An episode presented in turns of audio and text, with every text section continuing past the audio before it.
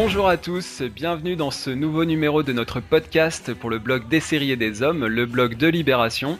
Aujourd'hui, nous allons faire un bilan de la saison 2013-2014.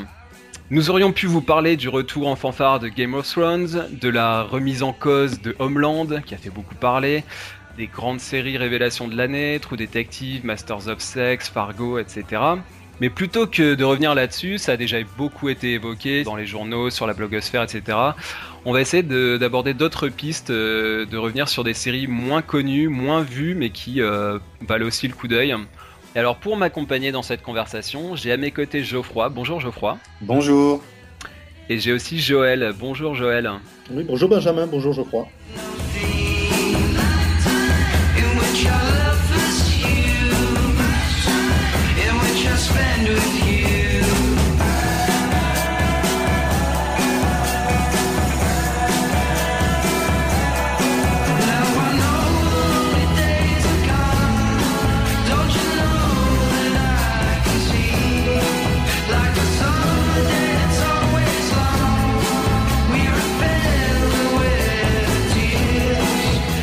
Revenir sur la saison euh, du point de vue américain.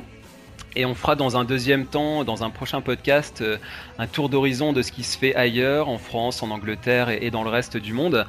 Pour l'instant, on va se concentrer sur, euh, sur les séries américaines. Alors évidemment, ce sont celles dont on parle toujours le plus. On va essayer de, voir un petit peu ce qui, se fait, ce qui se fait à côté des grandes séries dont on a beaucoup parlé. ça, ce sera dans un deuxième temps, mais pour l'instant, je vous propose de bah, Tout simplement de tirer quelques enseignements de cette saison 2013-2014, euh, de voir un petit peu les, grandes tendances qu'on peut dégager. Alors, une première tendance sur, laquelle je vous propose de revenir et je vais vous demander votre avis, c'est euh, la rentrée des networks. Alors, je vais pas vous refaire l'article parce que chaque année, on sort la même chose. Les networks sont en panne, toutes les nouveautés partent à la poubelle, c'est un grand recyclage, il n'y arrive plus, tout est sur le câble, etc., etc. Bon, ça, vous l'avez déjà entendu 50 fois, donc je propose qu'on ne le fasse plus aujourd'hui. Euh, voilà, tout simplement, je pense que ce qui se passe aujourd'hui, c'est qu'on n'en est plus à chercher, euh, comme avant, les séries qui vont partir et qui vont être annulées on en est plus maintenant à chercher celles qui vont rester ou celles qui vont euh, qui vont sortir du lot. Euh, alors personnellement, moi je retiens une série, euh, une nouveauté de la saison qui m'a tapé dans l'œil, s'appelait Trophy Wife. C'est une comédie de ABC en, qui, a, tenu 22 épisodes et qui a, bien sûr été annulée, hein, parce qu'à chaque fois que j'ai un, coup de cœur comme ça, elle est rapidement annulée. Trophy Wife, donc c'est l'histoire du, comme son nom l'indique, d'une femme trophée. C'est une jolie blonde qui euh, se retrouve dans un foyer euh, dysfonctionnel avec un homme qui pourrait, euh, qui, qui, pourrait avoir l'âge d'être son père et qui traîne deux ex-femmes et puis trois enfants, donc deux avec l'une des ex-femmes et un enfant adopté avec l'autre, un petit enfant qui s'appelle Bert, qui est un, d'ailleurs il est interprété par un acteur d'origine chinoise qui est absolument délicieux, délectable dans ses dans ses mimiques et dans ses attitudes. Donc c'est voilà, c'était un des un des personnages qui m'a marqué cette saison. Euh, Joël, de ton côté, est-ce qu'il y a aussi une, euh, toujours dans le rayon comédie, quelque chose qui t'a tapé dans l'œil, que tu sauverais de cette nouvelle saison difficile pour les networks américains? Non, mais la, saison n'a peut-être pas été aussi difficile qu'on veut bien le dire. Hein. Il, y a eu, beaucoup de choses qui se sont passées, mais l'offre est pléthorique et forcément c'est difficile de, pouvoir tout voir et de pouvoir. On, a, peut-être raté des, jolies choses. Moi, pour moi, cette saison, ça a été la saison du décrochage un petit peu parce euh, parce qu'il y avait une grosse déprime au début donc j'ai suivi euh, bah, toute la fin de Breaking Bad euh, comme tout le monde. Et puis après, je suis, euh, je suis parti un petit peu dans les limbes de la télévision. J'ai eu une grosse expérience, une époque Real Housewife. Il y a eu un grosse déprime comme ça qui a été perdu dans Real Housewife. Je peux pas le conseiller à personne, bien entendu, ni le souhaiter à personne. Mais voilà, et puis, et puis dans mes pérégrinations comme ça dans les limbes de la télévision, j'ai retrouvé Sean Hayes, euh, de Will and Grace, euh, qui est un acteur vraiment super. C'est vraiment un, très grand acteur. Et puis là, il est, il est perdu dans une, dans une petite sitcom euh, du câble qui très certainement ne durera pas. Je crois que là, elle, a, elle n'a eu que 13 épisodes cette saison. J'ai pas du tout entendu qu'elle soit renouvelée. C'est vraiment dommage parce que c'est vraiment un gars qui a un potentiel absolument énorme. Par contre, c'est pas du câble, Joël, c'est sur NBC, c'est Sean Save the World, c'est ça? C'est sur NBC, ouais, ça compte. Alors il y a 15 épisodes, mais effectivement les deux derniers n'ont même pas été diffusés. Ils ont été mis en ligne sur le site de NBC. Et puis au revoir. Voilà. Et puis au revoir. alors bon, la, la, sitcom, dès qu'on voit le premier épisode, tu dis c'est sûr, ça va pas durer. Et c'est dommage, c'est un gros gâchis euh, pour, euh, pour, pour, cet acteur qui est vraiment, qui en plus est plus qu'un acteur. Il écrit, il produit à côté. Donc, euh, donc j'espère que pour lui, par contre, ça va pas être la saison, la saison du déclin. Voilà. Mais par contre, effectivement, autant tu peux sauver l'acteur ou, voilà mettre en avant le fait que ça soit un bon acteur et qu'il ait du potentiel. Et d'ailleurs, il y a beaucoup de très bons acteurs qu'on retrouve sur les networks hein, régulièrement. Je pense par exemple à, Gillian Anderson dans Crisis, à, Tony Collette dans Hostages. Enfin voilà, ce ne sont pas les talents qui manquent, mais effectivement, on peut, on peut quand même être un petit peu sévère parce que cette, saison est quand même, enfin, j'allais dire, décevante et elle est pas plus que les, les quelques précédentes, mais c'est vrai qu'on finalement, on, peine à voir, euh, Geoffroy, je sais pas ce que t'en penses, on peine à voir un petit peu dans, bah, dans quelle direction on va, parce que c'est vrai que l'année prochaine, on va redire la même chose, donc on se retrouve dans, dans un an et on va tirer le même bilan. Euh, est-ce que toi, il y a, y a des choses que tu, que tu sauverais ou, ou tu fais table rase? Non, bien sûr que non, euh, je fais pas table rase, mais c'est vrai que j'ai tendance à penser comme, comme Joël, quoi. C'est vrai qu'il y a eu, il y a de plus en plus d'offres euh, on n'a pas forcément le temps aussi de comment dire de laisser euh, les séries s'installer qu'elles sont déjà annulées. Donc du coup en fait je pense qu'en tant que spectateur ça joue aussi sur euh, notre choix. Le fait de pas forcément s'investir tout de suite sur une série qui est qui est déjà terminée parce qu'on se dit que bon on peut on peut tout à fait la mettre de côté et, la commencer plus tard. Non c'est sûr que oui on a il faut le, le, ton et le discours est, assez similaire aux autres rentrées, mais je le je le prendrai pas forcément comme quelque chose de, de, négatif parce que pour les autres rentrées aussi, il y a toujours eu énormément d'offres, il y a toujours eu énormément d'annulations. Euh, et pourtant, c'est vrai qu'on il y a voilà, il y a toujours quelque chose qui s'est distingué comme euh, comme Lost, euh, comme euh, voilà pour j'ai ce dernier voilà, je veux dire Doctor House si tu veux, après il faut bien distinguer, je pense, le. Là, je, je, me concentrais surtout sur les nouveautés hein, de, de, la saison, les nouvelles séries, parce qu'après il y a des choses qui durent et qui euh, valent vraiment le coup d'œil. Hein. Euh, on va, on va sûrement y revenir un petit peu, mais euh, euh moi du côté des comédies, euh, Parks and Recreation, je trouve ça toujours excellent. Hein. C'est une très bonne, une très bonne comédie de, de network. La série a beaucoup baissé, non, quand même? Bah, la série a baissé, mais j'ai quand même une vraie affection pour Amy Poehler. Je trouve qu'il y a quand même un, il y a quand même une dynamique dans le dans le découpage, dans le montage, dans les dialogues, quand même qui, qui est au-dessus du lot, euh, qu'on ne retrouve pas dans la sitcom traditionnelle. Quoi. Je trouve que si toutes les comédies étaient de ce niveau-là sur les sur les networks, euh, évidemment, elles finiraient par baisser de niveau au bout d'un certain nombre de saisons, mais bon, on serait quand même assez content, quoi. Mais moi, j'ai vu aussi euh, Brooklyn Nine-Nine, qui m'a beaucoup irrité dans ses premiers épisodes. Je trouvais ça un peu grossier. Euh, et puis finalement, euh, je m'y suis fait. Euh. Oui, effectivement, c'est une série qui a eu de, très bons échos. Personnellement, je suis pas très convaincu et je me dis surtout que si, une sitcom aussi mineure reçoit un, tel accueil, c'est un petit peu inquiétant sur l'état justement des networks. En attendant, je, vous propose un petit extrait de, Trophy Wife du pilote euh, Bert dont je vous parlais euh, précédemment. Apprend une bonne leçon à Meg, ne jamais laisser un enfant seul dans la voiture, surtout quand celui-ci n'est pas né de la dernière pluie. Let me in. No, I'm late. Now I can't solo. Yes, you can.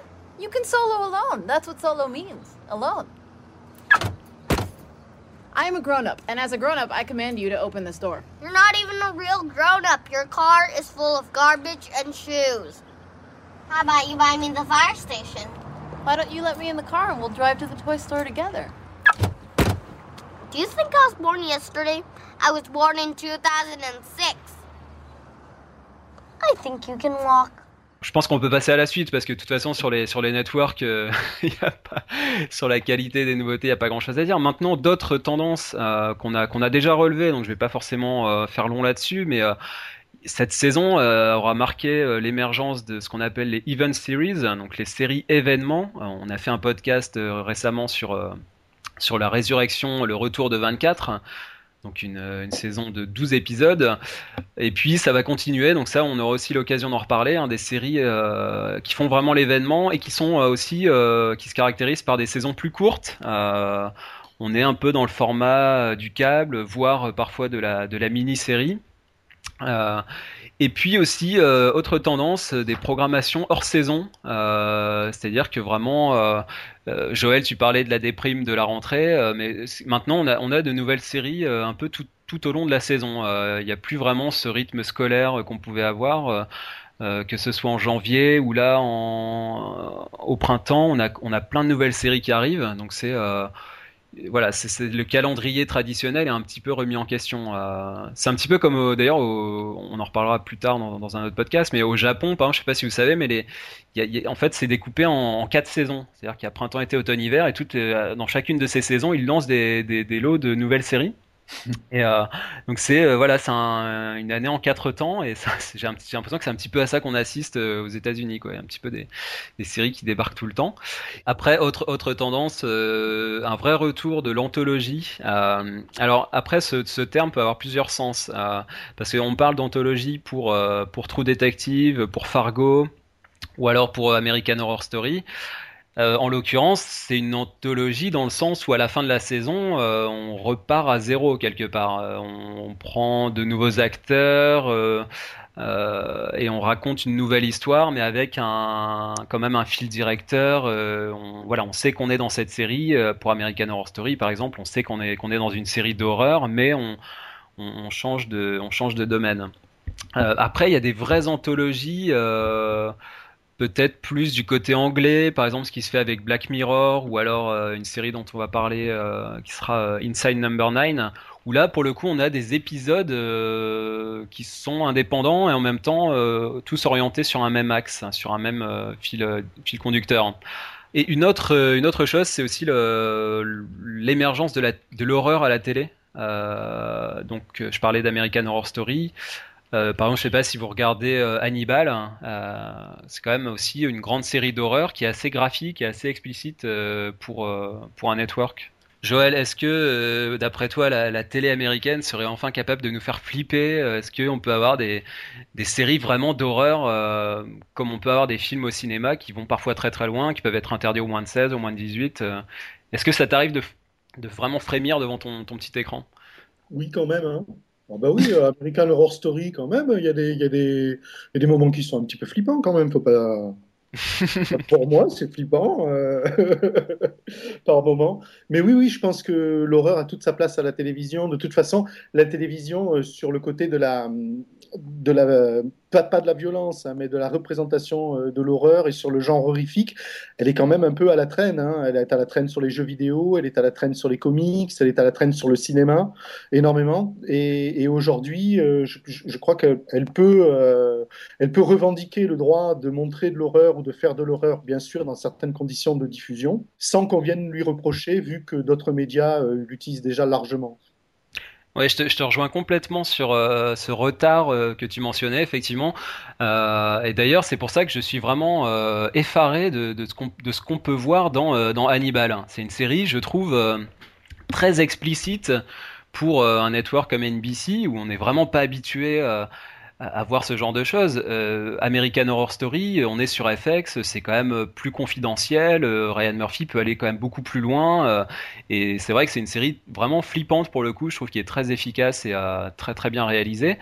Et mais vraiment Hannibal, c'est pour moi une des grandes. alors c'est pas de cette saison, hein, c'est de la saison dernière. Là, c'était la saison 2 mais c'est vraiment une des grandes révélations dans le sens où l'horreur prend ses quartiers euh, sur la télé grand public américaine. Quoi, c'est faut quand même se représenter ça. Hein. C'est, euh, enfin, je sais pas, sur une chaîne française, on a du mal à imaginer une série euh, de, de ce registre-là, qui, voilà, sur une chaîne qui soit en clair, parce que sur Canal, on imagine bien, mais sur TF1 ou sur France 2, ça me paraît quand même assez, assez compliqué. Donc là, je pense qu'il y a vraiment un pas, un pas en avant qui est qui est fait et on, du coup voilà il y a eu on retrouve d'autres séries comme euh, comme Penny Dreadful euh, sur le câble, euh, voilà des, des, séries ou The Walking Dead. Mais voilà, pour moi, pour moi, The Walking Dead, par exemple, Joël, c'est pour ça que je te posais cette question-là, c'est que c'est pas vraiment une série, enfin c'est une catégorisée en série d'horreur, mais c'est pas vraiment, ça te fait pas vraiment t'accrocher à ton fauteuil et et baliser quoi, si Non, non.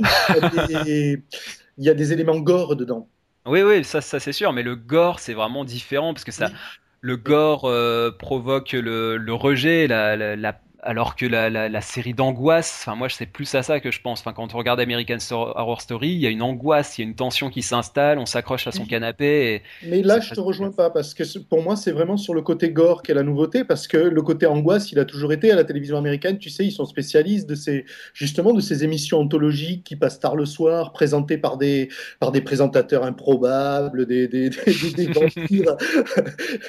des je pense au conte de la crypte, tous ces genres de choses? Oui oui tout à fait quoi. Donc, donc et puis les téléfilms du samedi soir, etc., ils sont quand même assez. Euh, les, soirées Halloween sont bien chargées là-dessus, même si bien sûr ça reste euh, un petit peu grotesque. Mais je crois que c'est le gore pour moi qui est vraiment la nouveauté euh, de ces dernières années, qui a été peut-être initié dans les séries policières. Hein. Les séries policières et les séries de médecins légistes ont commencé les premières à nous montrer des choses gore, tout à fait.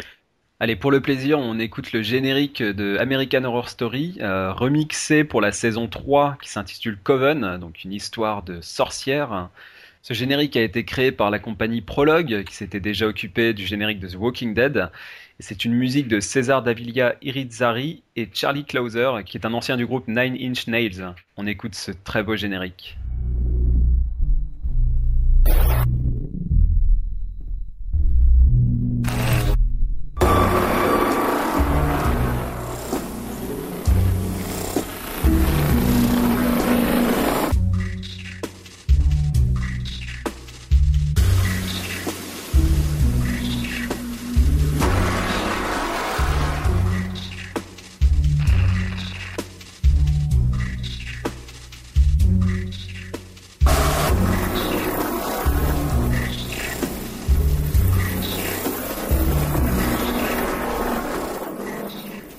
Autant euh, Roger Federer euh, a, quand même faibli un petit peu euh, ces dernières années, même s'il était encore en finale de, Wimbledon dernièrement, autant HBO domine toujours le câble. Et ça, c'est, ça paraît bête de le dire, mais c'est quand même très important. Moi, je suis vraiment impressionné par, par cette chaîne que, que je suis fidèlement depuis, ça fait combien maintenant 15 ans. et ils sont toujours au top, et dans des registres très variés, très très riche, que ce soit l'heroic fantasy avec Game of Thrones, le polar, euh, la série noire avec, avec True Detective, et puis aussi euh, le drame social avec Trémé, qui s'est achevé cette saison, euh, aussi une grande série de, de David Simon. Euh, dans le registre historique, Boardwalk Empire, on en parle moins de cette série, mais ça reste une très très très belle série avec Steve Buscemi et euh, voilà de très bons acteurs, de très jolis décors. Et puis il y a aussi un registre dans lequel HBO excelle, je trouve, c'est ce que j'appellerais la comédie grinçante, euh, que ce soit donc VIP.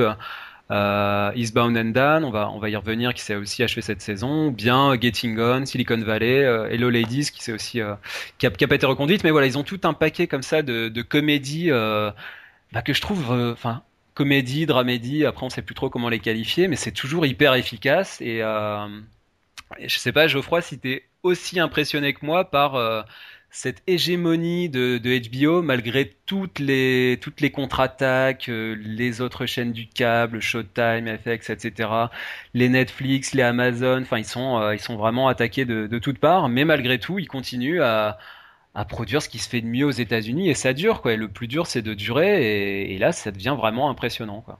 Ah bah de toute façon euh, oui, hein, il n'y a qu'à regarder le, répertoire d'HBO et puis il euh, n'y a pas grand chose à, y a pas grand chose à ajouter. Hein. C'est assez euh, c'est assez exceptionnel, bien sûr, oui. Après, évidemment, il y a les goûts et les couleurs, on peut aimer ou moins aimer, etc. Reprocher peut-être certaines facilités pour telle ou telle série, mais c'est vrai que l'offre est, euh, l'offre est pléthorique, hein. ça c'est indéniable. Et, vraiment, ça, ça m'impressionne d'autant plus qu'on voit que les difficultés qu'a la concurrence à se hisser et surtout à rester au même niveau. Je pense à AMC dont on a énormément parlé pour ces deux très grandes séries que sont euh, Breaking Bad et euh, Mad Men. Euh, et The Walking Dead, mais plus euh, d'un point de vue des audiences que du point de vue qualitatif euh, pour moi. mais à côté de ça, on voit à quel point c'est difficile de, renouveler son, panel de séries. Là, ils ont, ils ont, ils ont lancé le Winter Sun, ils ont lancé Turn, ils ont lancé Halt and Catch Fire de bonnes séries, mais qui font beaucoup moins l'événement, qui font là pour une chaîne comme AMC, on voit que, enfin, ou n'importe quelle chaîne, hein, finalement, c'est très très difficile de bah, d'être régulier, d'être constant dans la qualité. Il y a énormément de déchets et voilà, ça se retrouve dans la production, dans la programmation au final. Je ne sais pas si c'est difficile ou si c'est carrément peut-être devenu impossible d'être régulier. Euh, quand on lit les news, euh, les news, on va dire un peu business, euh, du, business de la télévision américaine, il se passe pas une semaine sans qu'on voit l'annonce d'un changement de ligne éditoriale de telle ou telle chaîne, du câble ou network ou autre. Euh, on vient nous expliquer que ah, telle chaîne qui était spécialisée cinéma maintenant va se tourner vers le 30-35 ans plutôt urbain et donc euh, va investir dans les séries, abandonner ci et ça, etc. Et c'est peut-être finalement la grande qualité d'HBO, c'est d'avoir euh, d'avoir une ligne éditoriale. On s'y reconnaît finalement le HBO, HBO qui, a connu aussi à ses débuts des grands changements de ligne éditoriale comme ça, mais qui s'y tient depuis quelques années. Et c'est peut-être ça l'exemple à suivre aussi, d'affirmer de, une identité, de s'y tenir, et pas forcément jouer la girouette à, chaque fois qu'on reçoit les, les courbes Nielsen. Quoi. Mais ce qui est, oui, ce qui est remarquable, c'est effectivement cette euh, cette constance dans euh, dans aussi le changement parfois. Tu l'as dit, euh, on se souvient du, du départ de de Chris Albrecht, le, le, directeur des programmes, qui était parti à grand fracas, scandale, etc. on se souvient des un peu des dérives dans les dépenses avec de grandes séries, de grandes fresques comme Carnival, comme comme Rome. Et finalement, euh, bah, ils ont quand même euh, tenu le cap, quoi. Ils continuent d'avancer, ils continuent de proposer, et surtout, ils continuent d'être euh, en amont, je trouve, de, de ce qui se fait de mieux. C'est-à-dire que, bah voilà, des séries comme, comme Game of Thrones ou comme True Detective, c'est c'est pas nouveau parce qu'on a déjà fait de l'heroic fantasy, on a déjà fait du polar, mais en même temps, c'est ils sont vraiment à la pointe, quoi. Et ça fait tellement parler que derrière, on sait qu'il va y avoir 15, 15 séries qui vont être faites sur le même modèle sur d'autres chaînes. Pour finir sur les tendances, après on va passer dans les, dans les cas particuliers. Euh, bon ça on, aura l'occasion d'en reparler, mais j'ai noté une vraie panne des chaînes, des grandes chaînes françaises, un sujet douloureux, mais on, va, on aura l'occasion d'y revenir. Et une dernière chose, bah pour, euh, pour tirer un, bilan, moi je dirais euh, que ça a été une saison quand même très riche. Très fast, avec beaucoup beaucoup de nouvelles séries, beaucoup de projets très intéressants, des séries qui sont revenues aussi, euh, qui ont confirmé, donc ça c'est toujours très difficile et très important. Maintenant, il me manque une grande révélation, euh, voilà un vrai coup de cœur comme j'ai pu en avoir sur les années précédentes. Je pense par exemple à Top of the Lake, je pense à Rectify ou à Utopia aussi, euh, une série anglaise qui m'a qui m'a fasciné voilà, c'est vraiment le petit bémol que je mettrais là-dessus, c'est que je trouve qu'il manque vraiment cette grande nouvelle série euh, qui nous a tous scotchés. Euh...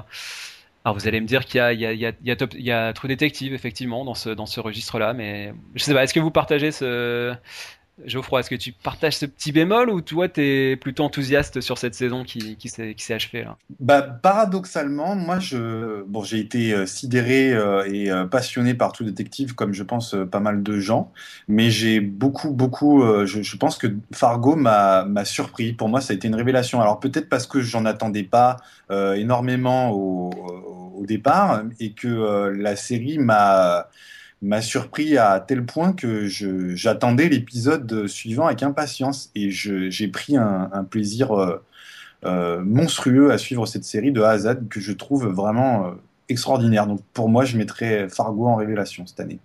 On va justement écouter un extrait de, cette série où on retrouve euh, le sens de l'absurde et du non-sens si cher aux frères Cohen, avec ici euh, Lorne Malvo, incarné par Billy Bob Thornton, qui souhaite prendre une chambre d'hôtel mais qui a un petit peu de mal à saisir toutes les modalités de réservation. On l'écoute.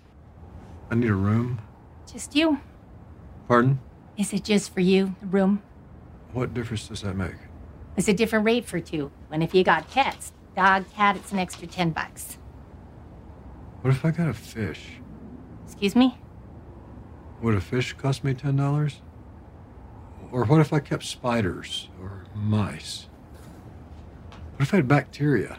Sir, bacteria are not pets. Could be. Sir, perhaps you'd be happier in a different motel? On va parler un petit peu des, rentrer un petit peu dans les cas particuliers. Euh, en commençant par les, les nouveautés de, de, la, de, la, saison US, de la saison américaine. Euh, alors, on va pas revenir donc encore une fois sur euh, bah, les séries dont on a déjà beaucoup parlé. Donc, évidemment, si vous avez du temps là pendant les vacances et que vous n'avez pas encore vu ces séries, que ce soit True Detective, Masters of Sex, Fargo, euh, je pense que vous pouvez y aller euh, les yeux fermés, les yeux ouverts, ça sera peut-être mieux pour, les regarder. Euh, Geoffroy, tu voulais qu'on revienne sur une série dont on a beaucoup moins parlé, qui a été beaucoup moins vue, qui, est, voilà, qui est passée un petit peu en catimini. C'est une série qui s'appelle The Red Road, une série de Sundance TV, qui avant était Sundance Channel, euh, qui, voilà, qui a changé de nom. Euh, donc c'est la, deuxième série originale de cette chaîne après Rectify, qui avait euh, évidemment beaucoup marqué les esprits, et dont le pilote a été réalisé par James Gray, qui quand même, c'est pas rien, le réalisateur de Little Odessa, de The Yards, La nuit nous appartient, enfin voilà, tous des, des beaux films noirs.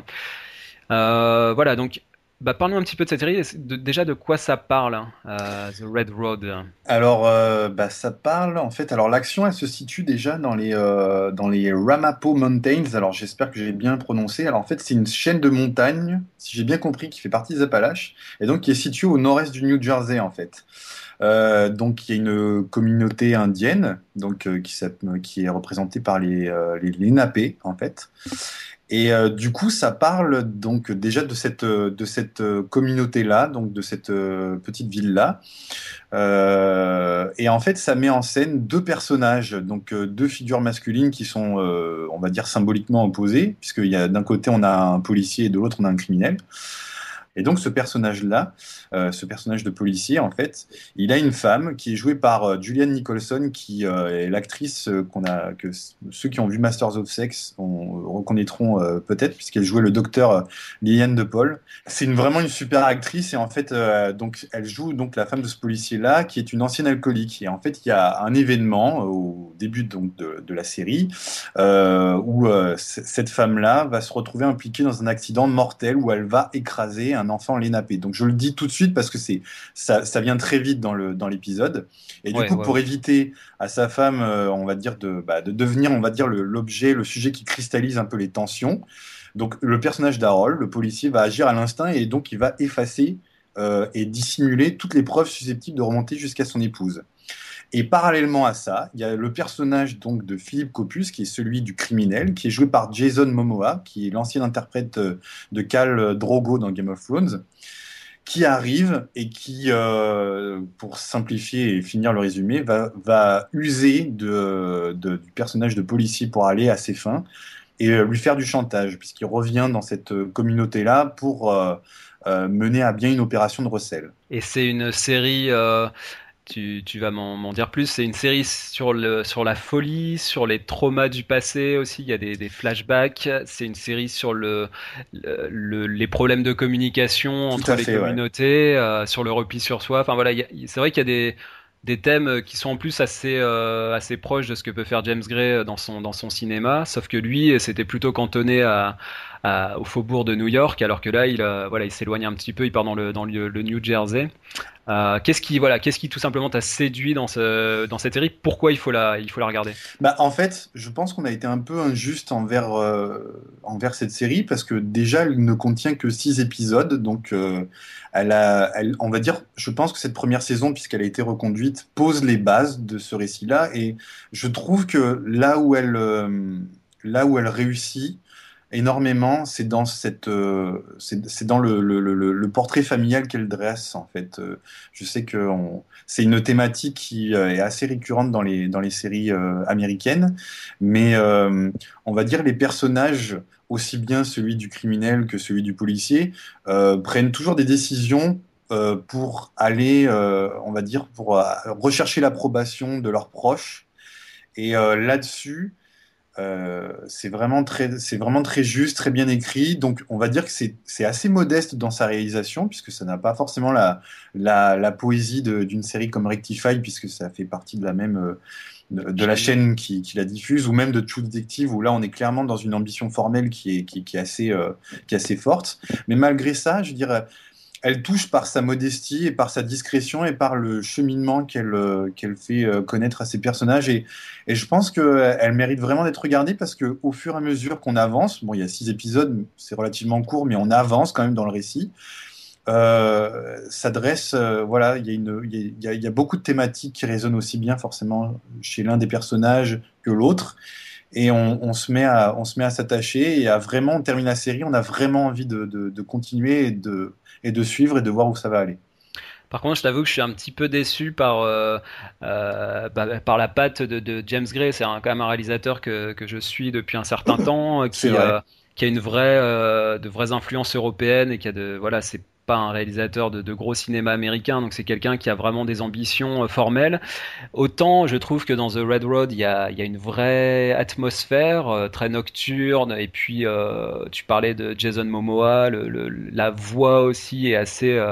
Il y a un vrai jeu sur la voix qui est assez hypnotisant, mais quand même je suis un petit J'en attendais plus, si tu veux. Je pense que là, c'est un, petit peu le minimum syndical en termes de réalisation. C'est pas faux pour euh, ce qui est du pilote, mais ensuite, euh, mais c'est ce que je, c'est ce que je disais. Hein, je pense que euh, je sais pas si cette série était aussi attendue que, que les autres. Peut-être que, on va dire, les cinéphiles purs et durs, ceux qui sont euh, euh, justement peut-être connaisseurs comme toi, tu vois, du cinéma de James Gray, que j'aime aussi énormément, euh, en attendait, en attendait par rapport à ça tu vois, c'était peut-être projeté, euh, on va dire, euh, un petit côté un peu fantasme euh, pour, des, plans qui auraient été. Mais je, je, trouve que la force de cette série, justement, se situe dans cette modestie-là. Certains pourraient peut-être la qualifier d'un peu de, classique ou d'un certain classicisme. Mais c'est vrai que ce côté discret, on va dire, au niveau formel, fait que malgré tout, on est vraiment au plus près des, personnages et moi, je, je, je, suis curieux vraiment de voir comment elle va, comment elle va évoluer dans sa deuxième saison. Bon après sur, sur James Gray, c'est euh, il n'a tourné que le pilote, hein, donc euh, il oui. y a aussi d'autres réalisateurs. Bon en tout cas c'est une série qu'on qu pourra retrouver en 2015. Et effectivement, il faudra voir ce que ce que, ce que, ce que donne la suite. Euh, en attendant, bah, je vous propose un, un petit extrait. C'est en fait les retrouvailles entre entre Copus et Jensen. Copus est, euh, est, au courant de, de, de l'accident donc euh, dont tu as parlé Geoffroy qui implique sa, sa femme et d'ailleurs on, on, va bien entendre dans le dialogue qu'il parle de white lady donc il y a vraiment cette notion de, de couleur de peau et de d'ethnie qui, qui rentre vraiment en, en, ligne de compte on écoute Someone hit a kid on the road with their car. Just took off afterwards. A couple kids saw it happen and said it was a white lady in an SUV. Now I heard Jean was up here earlier and My mama says she seemed a little drunk. She was upset. Looking for our daughter. Yeah, I figured that'd be something like that. Alors maintenant, je voudrais qu'on revienne euh, sur les, les, retours attendus de, de cette saison. Euh, beaucoup beaucoup de séries, donc évidemment on va faire que quelques quelques points particuliers. On va pas on va pas tout euh, revoir en détail. Euh, donc ah, des, séries qui ont, qui ont, qui ont marqué les esprits, euh, à la fois que ce soit House of Cards, euh, Hannibal aussi, une très belle une très belle deuxième saison, Mad Men aussi. Enfin voilà, il y a, y a eu pas mal de pas mal de choses qui ont été qui ont été vues. Moi, je voulais vous faire un petit focus sur la saison 4 de Louis, euh, qui est revenu sur FX. Ça faisait un petit moment qu'on l'attendait. Euh, parce qu'en fait, il avait, si vous avez suivi l'actualité, pris une pause euh, artistique, on va dire. C'est-à-dire qu'il se sentait pas de, repartir d'emblée sur une nouvelle saison. Donc, il a pris un peu de recul. Il a fait son one-man show. Il a pris le temps d'écrire, de se poser, de, retrouver une dynamique. Donc, déjà, rien que ça, c'est quand même un, une flexibilité, une souplesse d'action qui est quand même assez assez agréable, je pense, pour lui et, pour nous, même s'il faut attendre autant que ça soit euh, pour qu'on ait une saison de meilleure qualité. Et du coup, ben on a retrouvé un, Louis vraiment à, son sommet. Euh, Louis, c'est, une série dont on parle beaucoup et peu à la fois. Enfin, c'est, une série qui euh, plaît beaucoup aux critiques, enfin aux gens qui s'intéressent vraiment euh, aux séries un petit peu underground. Mais par contre, c'est une série qui est quand même assez peu vue, hein, qui, a un, public assez restreint. Euh, mais c'est euh, voilà, je trouve que c'est toujours assez euh, assez fantastique. Alors j'aime beaucoup moi notamment les épisodes où il retourne dans son enfance. Là il en a fait il a fait un double épisode là-dessus. donc sous la sous la forme de, de, de flashback et c'est c'est toujours assez assez prodigieux. Je me souviens je me souviens d'un épisode qu'il avait fait comme ça où il recevait une leçon de catéchisme qui était assez. Ah, il, est, ouais, il était il était traumatisant cet épisode. Hein. Complètement traumatisant. C'était vraiment un, discours fort sur, le, rapport à la religion, sur l'éducation. Et vraiment, ce qui me fascine chez Louis, c'est qu'il y a une espèce de désinvolture, de, légèreté. on a l'impression que c'est voilà, c'est presque de la comédie. Et, et, après ça, on part dans une dans une noirceur, dans une gravité qui est qui est assez scotchante. Et surtout, euh, si je devais retenir un aspect euh, de cette saison, mais de, la série de manière générale, c'est ces espèces de chemins de traverse. On a l'impression que euh, chaque épisode peut aller dans n'importe quelle direction. C'est-à-dire que souvent vous avez un épisode qui commence, euh, vous avez une introduction, je sais pas, ça peut être une discussion dans le café, et puis d'un coup ça part dans complètement autre chose. Là, dans la quatrième saison, il y a un épisode complètement délirant où tout d'un coup il y a une, tornade qui se déclenche, et donc on retrouve Louis en train de, sauver femmes et enfants une espèce de, passage en mode blockbuster américain quoi et, après ça part sur autre chose. Et vraiment euh, il y a plusieurs histoires comme ça en une qui sont complètement déconnectées les unes des autres. Euh, même si là il y, a, un côté plus euh, feuilletonnant c'est plus structuré au cours de la saison mais vraiment voilà je sais pas si vous Joël, je sais pas si tu as en tête comme ça d'autres séries où vraiment au cours d'un même épisode, tu peux raconter une histoire et en raconter une autre totalement différente, qui est sans, transition, sans, euh, relais, sans lien entre les deux, quoi. Oui, c'est le truc, en fait, c'est le truc classique des sitcoms animés. Par exemple, les épisodes des Simpsons commencent systématiquement comme ça. Ça commence par une petite histoire, c'est un truc en fait de script qui n'a strictement rien à voir avec euh, l'histoire principale de l'épisode, mais qui va permettre de la déclencher, mais des fois même pas en fait. C'est aussi le cas dans Family Guy, c'est aussi le cas dans, dans pas mal de, de sitcoms animés, oui. Allez, je vous propose de retourner dans l'adolescence de Louis qui discute avec sa mère euh, dans la voiture sur la route du collège. Une discussion qui peut paraître anodine mais qui en dit long sur l'état de, de, leur relation et, et, du fossé qui se creuse entre eux avec le temps qui passe. excited to go to school today? You excited to go to work? you know what? I am excited. You should always be excited when you're given another day. You know, another day is another chance at something. I don't know. you never know what can happen. Okay. But I hate this school. It's your last year. Next year you'll be in high school. Geoffroy, une autre série euh, sur laquelle tu voulais mettre euh, l'accent, c'est une série qui est revenue en saison 2 qui s'appelle The Americans euh, sur FX, donc une saison de, de, 13 épisodes. Alors je ne sais pas si tu es au courant, c'est une série qui est créée par quelqu'un qui s'appelle Joe Weisberg, qui est un ancien agent de la CIA. Tout à fait.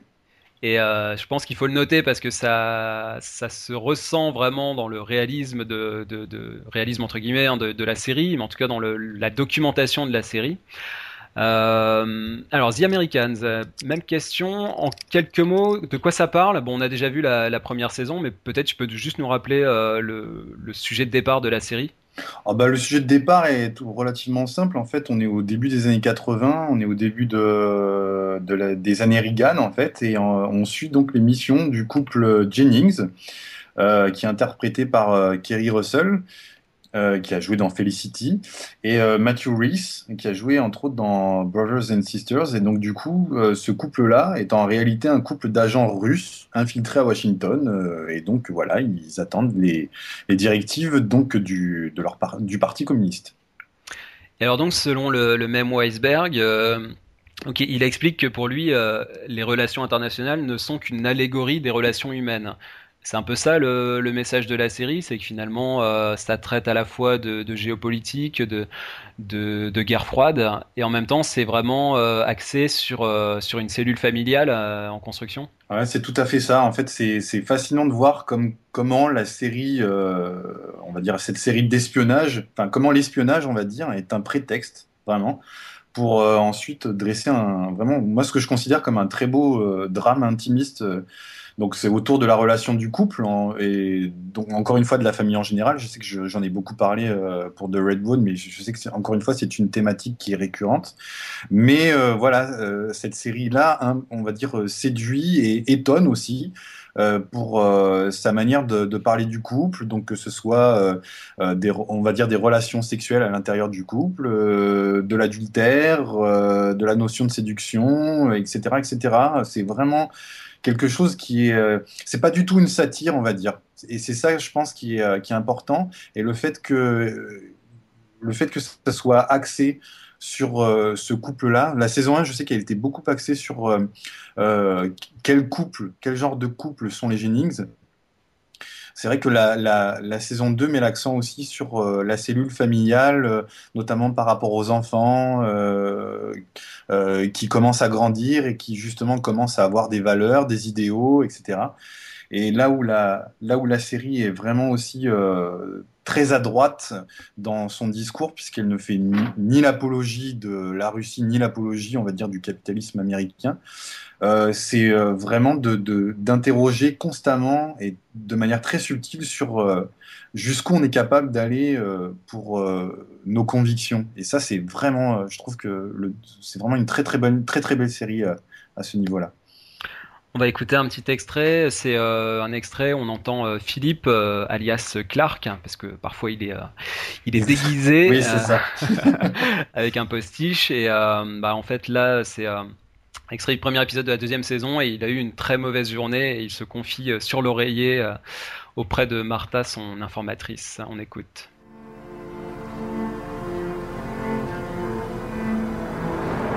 It's just hard. This job, this life gets to you in ways you didn't think it would. And it isn't easy for me to talk about this, but I sometimes wonder if I'm cut out for this. I don't know. I can't get into it. It was just, um, it was a hard day. It was a bad day. Une autre série qui est revenue, qui me plaît beaucoup et j'ai toujours autant de plaisir à, la regarder, c'est VIP. Euh, VIP avec Julia Louis-Dreyfus sur HBO. Euh, là, c'est la même, c'est petit peu la même remarque que pour Louis, euh, c'est-à-dire que c'est une audience qui est pas énorme. On est autour de 1 million de téléspectateurs, donc c'est une série qui, euh, qui fait parler, mais plus par les prix qu'elle peut recevoir que, que par son audience. Mais c'est vraiment une série euh, auquel je, je suis très attaché, et d'autant plus qu'elle elle progresse, c'est-à-dire qu'elle a son récit progresse. Là, dans cette saison 3, je ne pas trop en révéler en disant que Célina euh, avance bien dans sa conquête euh, présidentielle. Quoi. Enfin voilà, c'est un personnage euh, forcément de, de vice-président, comme le, titre de la série l'indique, mais qui, qui entend bien aller plus haut. Et bah, j'ai vraiment un grand plaisir à, à retrouver cette série parce que il y a je trouve dans les, dans les caractéristiques, il y a une vraie science du montage et du découpage. C'est-à-dire que euh, chaque, euh, chaque discours, chaque moment qui pourrait paraître un peu long ou un peu solennel euh, est toujours entrecoupé de, de, plans sur les, les membres du staff qui, euh, qui n'arrêtent pas de faire des remarques, qui, qui sortent les pires saloperies euh, sur, sur ce qu'ils peuvent entendre. Et, euh, et là, il y, a y a vraiment une, identification parce que nous, on est devant notre télé, quand on regarde des, discours politiques, euh, on a exactement la même attitude. quoi. On n'arrête pas de dire des saloperies et, et euh, quand on est en public, on peut pas les dire, mais on n'en pense pas moins. Et du coup, voilà, ça, je trouve, ça, ça crée vraiment une dynamique qui fait que cette série, elle est hyper stimulante. Elle, a- elle est- il y a, un, y a un rythme qui est incroyable, quoi. C'est, euh, c'est tac, tac, tac, quoi. Ça n'arrête jamais. Et en même temps, c'est pas trop. Je trouve c'est pas, c'est pas assommant. euh, vraiment, c'est, euh, c'est très efficace. Et je trouve qu'il y a un, il y a un, dosage parfait euh, dans l'équilibre euh, de, des- membres de l'équipe. C'est-à-dire qu'il y a quand même un staff autour de, de Célina Mayer qui est, qui est assez riche, hein, parce qu'elle a quand même, euh, elle a une secrétaire générale, elle a un assistant personnel, il y a un DIRCOM, il y a l'adjoint du DIRCOM, il y a la liaison avec la Maison Blanche, l'ex-mari, le coach, etc., etc. Donc il y a toute une nuée comme ça autour d'elle. Et d'ailleurs, on peut se dire que si, euh, euh, elle, chutait dans sa carrière politique, elle se retrouverait bien seule. Et en attendant, je trouve que les, personnages sont très, bien équilibrés, très bien dosés. C'est-à-dire que chacun a sa petite évolution, chacun a ses interventions. C'est, euh, je sais pas trop comment ils s'y prennent à l'écriture. Euh, je, soupçonne presque qu'il y ait une espèce de dosage comme ça. On en met, euh, on met des pourcentages. Il faut que tel, tel, tel intervienne à, à, parts égales dans chaque épisode. En tout cas, c'est, c'est vraiment très, très efficace. Et, et c'est Lina Meyer est vraiment un personnage, je trouve, euh, qui est maladroit. Euh, et d'ailleurs là c'est encore le cas dans cette nouvelle saison. C'est à la fois ses boulettes et puis c'est ou alors euh, des coups de chance qui la font avancer. Donc ça c'est assez terrible euh, et en même temps ça en dit beaucoup je trouve sur, sur l'état de la politique et encore une fois on peut faire des parallèles avec avec ce qu'on connaît aujourd'hui nous-mêmes. Et en même temps elle a elle a une elle a une sincérité parfois qui aussi la fait avancer quoi. Elle a des moments de grâce je ferai un vrai parallèle avec euh, avec Leslie Knope dans, Parks and Recreation. C'est un petit peu le même genre de personnage, c'est-à-dire maladroit, euh, euh, vraiment euh, peu, enfin pas super compétent, mais en même temps qui a des moments vraiment touchants et qui finalement euh, bah, est peut-être le moins idiot de la bande, je trouve ça très efficace. Et puis un dernier point, c'est le c'est euh, une série qui est très empreinte euh, évidemment dans l'actualité et dans, l'usage des nouvelles technologies. Euh, ça, c'est un truc qui revient tout le temps. Là, par exemple, dans la, dernière saison, à un moment, ils sont obligés de mettre leur smartphone dans un bocal lors d'un mariage. Donc, c'est voilà, on, se sépare des smartphones pendant pendant une heure. Et évidemment, ça tourne à la catastrophe parce que ça se met à sonner. Il y a une grosse news qui sort à ce moment-là, donc c'est, évidemment le drame pour tout le monde. Ou alors il y a un épisode sur, euh, sur un fondateur d'un géant d'internet à la Facebook qui est aussi vraiment délirant. Enfin, ils sont, c'est très sarcastique, très caustique. Je rajoute que l'un des scénaristes de VIP, c'est Armando Iannucci, qui est un auteur anglais. Qui est le créateur et, aussi, ouais, bien sûr. Ouais, et, et, qui, euh, et qui est notamment l'auteur de, enfin, l'un des auteurs de, de la super comédie I Am Alan Partridge. Donc c'est pas, c'est quelqu'un qui maîtrise énormément les, la comédie et comme tu le disais justement à juste titre aussi les, les, les variations dans la narration euh, et, et, et, les équilibres de la narration c'est remarquable. Et je l'ai vu en plusieurs fois en interview euh, dans des émissions américaines et il, il est d'une drôlerie absolue quoi. C'est vraiment un, ouais. un mec quand tu quand tu le quand tu l'entends parler, t'as envie de t'as envie d'être d'être dans son équipe pour le suivre quoi. C'est vraiment. Et, euh... et, il est bien sûr le créateur aussi de The Sick of It, euh, oui. qui, qui, est en fait une sorte d'équivalent, enfin on va dire le, le, le, le la, la, la, la, première marche avant, euh, avant la version américaine VIP. Euh, mais, mais, mais, on sent quand même, on sent des choses de The Sick of It dans VIP de temps en temps. Tout à fait. Donc voilà, je trouve que c'est une très belle, une très belle série qui se poursuit et qui va, qui va encore se poursuivre pour une, une nouvelle saison l'année prochaine. Et bah du coup, je vous propose un, un grand classique en extrait. C'est euh, une dispute entre Danny Gann et Jonah Ryan. Le John Ryan, c'est le grand dadé hein, qui se prend toujours euh, les sarcasmes en pleine tête.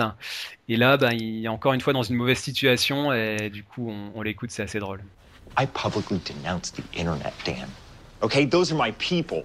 I'm getting so much online hate. There are memes of me being burned alive. Ooh, wow. Yeah, there's one of me fucking a chicken while dressed as Bin Laden. The chicken is dressed as Bin Laden, or you're dressed as Bin Laden? No, I'm dressed as Bin Laden, Dana, and it's really well done. So it legitimately looks like I am engaging in bestiality while insulting 9/11 victims. Oh wow, that is that is tough. I want a new deal. I want to get closer to the action. I'm like a boom op on a porn shoot right now. I'm, I'm sorry, man, but you know, I can't have a terrorist chicken fucker next to the president. Security risk. On va, on va, continuer. Alors, plutôt que de parler de la l'excellente troisième saison de Homeland, et là-dessus, je pense qu'il n'y aura pas de discussion. Ouais, je suis d'accord avec toi. C'est pas seul. Non, mais moi, je la trouve très bonne, mais bon, je pense qu'on aura l'occasion d'en reparler. Mais on, on, va faire un petit focus sur une, une série d'animation, hein, pour changer un petit peu, des choses un petit peu moins connues. Une série qui s'appelle Bob's Burgers, qui est diffusée sur la Fox, euh, dont tu voulais aussi euh, voilà, nous parler, qui, revi qui revient et qui est, à ce que j'ai compris, pas diffusée en France. Ben oui, donc euh, voilà, j'en profite puisque j'ai un petit temps d'antenne pour, euh, pour mettre ma casquette de, de syndicaliste, sortir exiger et dire mais pourquoi Bob's Burger n'est pas euh, diffusé en France? Bob's Burger, c'est une, donc c'est une sitcom animée. on peut dire que c'est un Simpson-like puisque c'est une famille avec trois enfants. c'est une famille qui exploite en fait tout simplement un, un petit restaurant de burgers et c'est des gens qui ne roulent pas sur l'or, pas du tout, qui ne sont pas non plus très éduqués. Et c'est une famille très farfelue. Les épisodes sont bon, plein d'humour comme les épisodes des Simpsons, mais dans un style euh, très, très particulier. Euh, bien sûr, les personnages secondaires sont aussi savoureux que dans toutes les sitcoms animés. Et en plus, il y a euh, tout un tas d'inventions, notamment du côté musical. Il y a toujours des petits numéros de musique ou des, petits, des petits moments chantés qui sont absolument adorables. Et il y a, et il y a des personnages qui sont, qui sont fous. Il faut absolument qu'il y ait une version française de Bob's Burger. Voilà.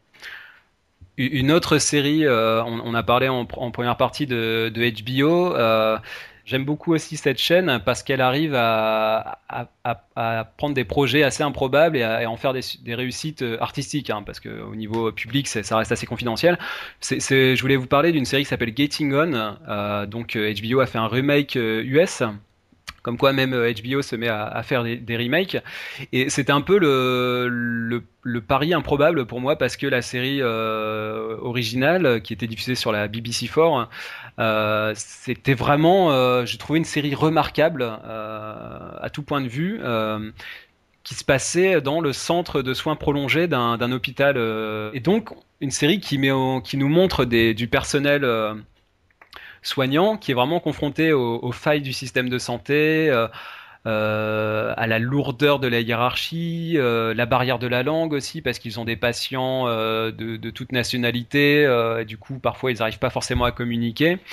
et puis la, cette espèce de mise au rebut des vieux qui est qui, voilà à laquelle on assiste un petit peu et c'était une série très plus que grinçante, quoi. C'est presque mortifère par moment. Vous, vous regardez ça et vous êtes euh, atterré et, en même temps fasciné. Et, je me disais, mais comment adapter une série aussi parfaite euh, aux États-Unis? Ça va forcément être édulcoré, même si c'est sur HBO. Euh. Et du coup, euh, quand, quand je regarde cette série, au début, j'ai des espèces de résistance naturelle. Je me dis non, mais c'est quand même moins bien. les acteurs, là, ils ont changé. c'est plus les mêmes caractères, etc. Ça marche pas. Vous savez, il y a une espèce de d'autodéfense comme ça. On veut défendre l'œuvre d'origine. Et puis, petit à petit, je me suis vraiment laissé laissé séduire.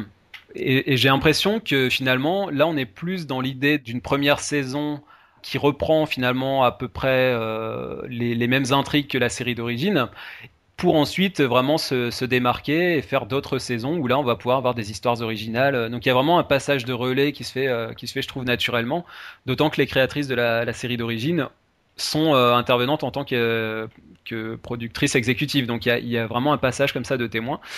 Et euh, voilà, en plus, la, direction de la série a été confiée aux créateurs de Big Love, donc euh, des gens qui, voilà, qui, savent, euh, qui savent faire. Et, et du coup, voilà, bah, je pense que c'est vraiment une série qui, qui, vaut le coup d'œil. Maintenant, il faut, faut, avoir le moral hein, pour regarder. Il faut, je vous préviens, faut être motivé, il faut, faut pas être dépressif, mais c'est vraiment une très belle série. Donc, euh, je vous propose un extrait sur les difficultés de, communication. Euh, les pauvres Don et Didi tentent de transmettre les demandes d'une patiente chinoise euh, par téléphone à un traducteur, mais comme on sent bien qu'elles n'ont pas fait mandarin deuxième langue au lycée, l'exercice se révèle assez délicat. ខ្ញុំញ៉ាំអត់បានមហូបនេះខ្ញុំញ៉ាំអត់កើតខ្ញុំអត់ចូលចិត្តមហូបដឹងទេខ្ញុំអត់ចូលចិត្តមហូបដឹងទេមហូបនេះអត់ឆ្ងាញ់ខ្ញុំអត់ចង់បានមហូបនេះខ្ញុំអត់ចង់នៅទៀតនេះទីនេះទៅខ្ញុំទ្រាំមិនបានខ្ញុំមកឆាយទ្រាំមិនបានខ្ញុំមកឆាយទ្រាំមិនបានខ្ញុំមកឆាយក្រំមិនបានទ្រាំមកផាញ់ខ្ញុំមិនចាន់ខ្ញុំមកឆាយរំមកទ្រាំមកផាញ់ខ្ញុំមិនចាញ់រំបំឆាយ Chucky Chai. From a chime, for me fine. For me fine.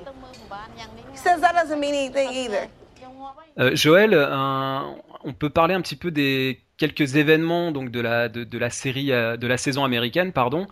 Pour toi, il y avait un événement dont tu voulais nous parler, alors qui est un petit peu aussi décalé, hein, c'est aussi l'occasion de, revenir sur des choses dont on n'a pas forcément grande connaissance. C'était un, épisode de, Family Guy qui était centré autour du personnage de Brian. Il y a eu un événement effectivement assez énorme qui s'est produit cette saison euh, dans la série Family Guy. Moi, je vais vous raconter comment je l'ai découvert. Je l'ai découvert par les réseaux sociaux un matin, je me lève et je vois une avalanche de messages et de posts euh, vraiment violents, euh, et en tout cas euh, avec énormément d'émotion, m'annonçant que Brian est mort, Brian a été tué. Alors Brian, c'est l'un des personnages principaux vraiment de cette série, qui est là depuis le premier épisode. C'est le chien, hein, si je dis pas de C'est le chien, tout à fait. C'est le chien qui, qui, qui parle. Et euh, bien entendu, euh, n'ayant pas encore vu l'épisode, je me dis mais, ah mais c'est pas possible. Les gens peuvent mais, non. Mais et puis connaissant aussi euh, l'esprit de cette McFarlane qui aime toujours provoquer. Par exemple, le chien a beau parler et se conduire comme un humain, c'est un chien et il annonce toujours qu'il sera mort avant la plupart des autres personnages de la série. Donc je pensais que ce serait un gag et je suis allé voir l'épisode et euh, là, j'ai été bah, tout autant consterné que la, que la communauté, car effectivement, dans cet épisode, Brian meurt, mais ce n'est pas seulement qu'il meurt, mais que tout l'épisode s'applique à détruire toute possibilité scénaristique qu'il puisse un jour revenir. C'est-à-dire que tout l'épisode s'applique réellement à nous dire qu'il euh, ne reviendra jamais, que c'est scénaristiquement impossible et qu'on euh, n'a aucune intention de le faire. Et d'ailleurs, il est aussitôt remplacé par un autre chien qui s'appelle Vinny, pour lequel, en plus, euh, on a donné la voix d'un acteur de, premier plan. C'est un gars des sopranos qui, fait la voix de cet acteur. Donc, effectivement, on comprend que Brian est réellement mort et que ce personnage, non, ne reviendra jamais. C'est impossible scénaristiquement. À partir de là, les réactions sont énormes. Il y a euh, des messages qui sont menaçants qui menace carrément cette McFarlane. Il y a des tonnes et des tonnes de messages qui lui annoncent que de toute façon, ils regarderont plus jamais sa série, alors que ce sont des fans de la première heure, on est d'accord, qui sont sur des fonds, qui disent que c'est absolument fini, qu'il les a trahis à jamais, que cette fois-ci, il est allé trop loin. Il y a tristes qui sont presque en pleurs, en train de faire des grandes diatribes sur l'assassinat, en fait, de ce personnage. Enfin, vraiment, tout le monde a euh, perdu euh, tout sens des réalités autour de cette affaire. Le personnage de Winnie reste encore hein, pendant un épisode euh, où Brian n'est pas là. Et puis finalement, ce qui était impossible devient possible par une, pirouette de scénario qui n'est d'ailleurs très très habile. Et Brian revient et Brian ressuscite effectivement, ce qui prouve que toujours en fait strictement impossible de tuer comme ça un personnage euh, qui, qui, a l'assentiment du public. Voilà. Comme quoi, on, s'enflamme sur les tueries euh, de personnages principaux dans Game of Thrones, mais finalement, euh, le, vrai drame, il était là. Quoi. Ah, ça. ça. a été vraiment, ça a été 15 jours absolument dramatiques, oui. Oui, oui. Bon, ça va, du coup, euh, Sex MacFarlane s'est réconcilié avec ses fans et ils ne l'ont pas abandonné, ils ne se sont pas taillés les veines euh, suite à, cet épisode, puisqu'il est revenu deux épisodes plus tard. Donc euh, tout est bien qui, finit bien. Et bah, du coup, je vous propose l'extrait bah, du drame en question. donc Stevie et, et, Brian préparent une partie de street hockey quand une voiture arrive à toute berzingue, et là, c'est le drame.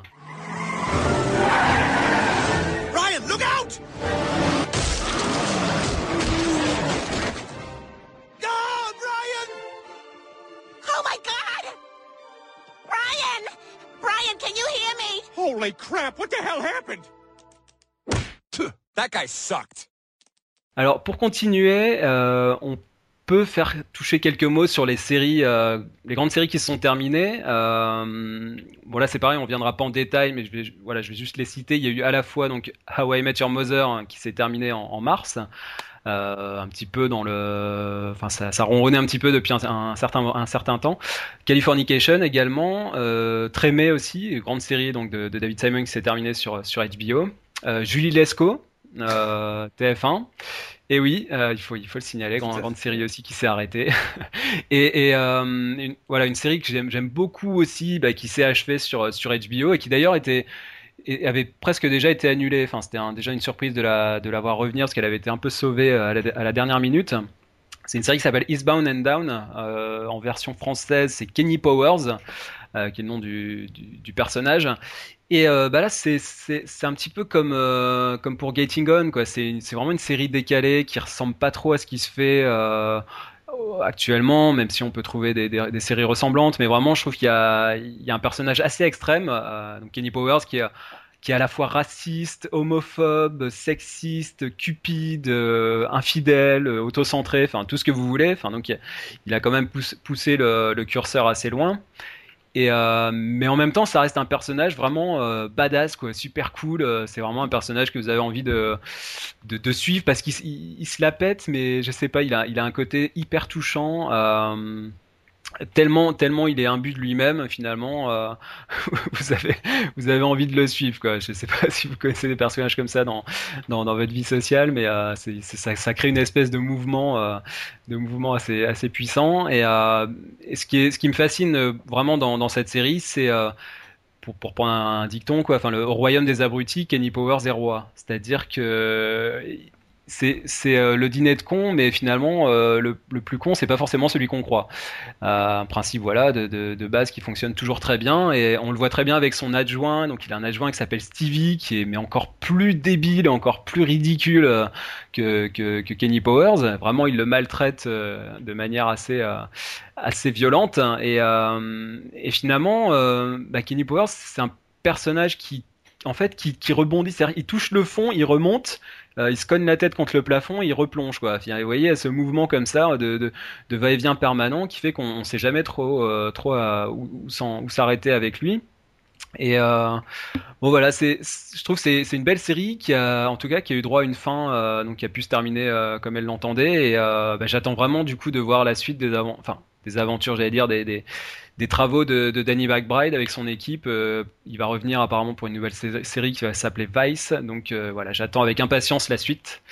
Et du coup, bah, je vous propose de l'écouter parler business avec son assistant Stevie. Euh, Kenny Powers cherche une noble cause pour une œuvre de bienfaisance.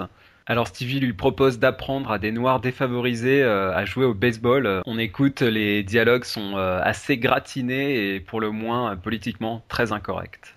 Jesus Christ. Guy Young has AIDS. Why can't I get AIDS? I want fucking AIDS. Look, AIDS is harder to get than you think. Every celebrity with a butthole wants AIDS, but this is not the 1980s. You can't just sit on a toilet seat and get AIDS. This, though, everyone loves poor black kids. Different strokes, dangerous minds, Urkel. White guilt, man. Get with the program. No, I know. Box office returns on Blindside were huge. I'm highly disappointed in your efforts here, but I will make it work. Autre euh, grande série qui s'est arrêtée, Geoffroy, euh, bon, on en a déjà parlé euh, sur le blog. Tu avais fait un billet à cette occasion donc sur Community, série de NBC. Bah voilà, on avait fait un billet. tu, nous avais, même consulté pour de voilà demander ce qu'on pensait un petit peu de, la série. bah, vu que c'était une des comédies, on peut dire, les plus originales de ces dernières années qui s'est achevée. Et puis là, patatras, qu'est-ce qui se passe? La série est annoncée de retour sur Yahoo Screen. Euh, c'est en gros une plateforme de, de, VOD, un an de streaming euh, qui fonctionne à la pub, donc euh, vous pourrez a priori avoir des nouveaux épisodes gratuitement sur cette plateforme. Bah du coup, qu'est-ce qu'on dit, Geoffroy? On dit youpi ou il aurait mieux fallu s'arrêter là? Euh, c'est une question piège. non, ben moi je, je, j'étais, moi j'avais fait mon deuil en fait. J'ai- J'avais commencé à faire mon deuil par rapport à tout ça parce que c'est vrai que euh, peut-être aussi parce que je suis habitué à, à voir des séries euh, s'annuler brutalement. Euh, on parlait de Carnival. il y a quelques, Ah oui. quelques... moi c'est, c'est, c'est un exemple parfait, mais du coup bon bah c'est vrai que cette, cette nouvelle-là, euh, bah, je suis curieux, donc forcément, je, suis, me, réjouis plus sur le plan artistique, enfin artistique par rapport à Dan Harmon et au fait que euh, des créations puissent survivre euh, à leur diffuseur euh, d'origine que sur l'éventualité de, de continuer la série que je trouve toujours sympathique. La, la dernière saison, je l'ai trouvé sympathique, mais je n'ai pas eu autant de, de ferveur à la suivre que pour les, premières saisons. Mais c'est vrai que cette annonce-là, est, je pense, a, a créé euh, la surprise euh, chez tous les, chez tous les, les, les fans et les fidèles de, de Community, parce que je pense que même si euh, voilà, il y avait des pourparlers avec euh, euh, etc., je veux dire, c'est- les, les acteurs euh, qui étaient présents à- au festival de Monte Carlo, on n'arrêtait pas de les tanner justement avec fait. ça. Est-ce que ça va revenir? Ils en pouvaient plus. euh, Enfin bon, ils jouaient, ils jouaient le jeu, mais ils en avaient ras le bol qu'on les relance là-dessus. Et puis au final, euh, boum, ça, ça, ça, ça survient quoi. Et de la même manière que une série euh, que, j'aime beaucoup qui s'appelle The Killing a été reprise par Netflix deux fois de suite. Là, on voit que Community, ça revient. finalement, bah voilà, c'est quand même un signe qu'aujourd'hui il y a de nouvelles possibilités. Euh, c'est un, peu les, studios peuvent reprendre un petit peu la main, même s'ils l'avaient encore, mais en tout cas en termes de d'offres et de, créneaux de diffusion, ils ont une offre quand même euh, beaucoup plus large qu'avant, et ça, ça, ça, change un petit peu la donne. Et puis c'est super prometteur pour euh, un artiste quel qu'il soit de pouvoir aller euh, jusqu'au jusqu'au bout de là où il a envie d'aller, s'il a la s'il en a la possibilité. Je trouve ça, je trouve ça vraiment très stimulant et vraiment vraiment génial quoi.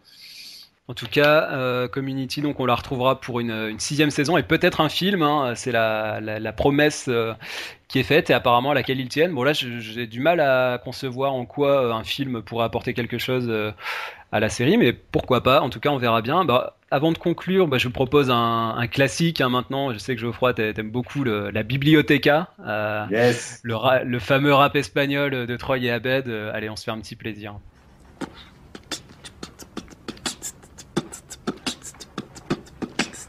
¿Dónde está la biblioteca? Me llamo T-Bone, la araña discoteca. Discoteca, muñeca, la biblioteca. Es el bigote grande, pero manteca. Manteca, bigote, gigante, pequeño. Cabeza es nieve, cerveza es bueno. Buenos días, me gustas papas frías. Bigote de la cabra, de Cameron Díaz. Yeah, boy, boy. Yeah. What? It's 2009. Word.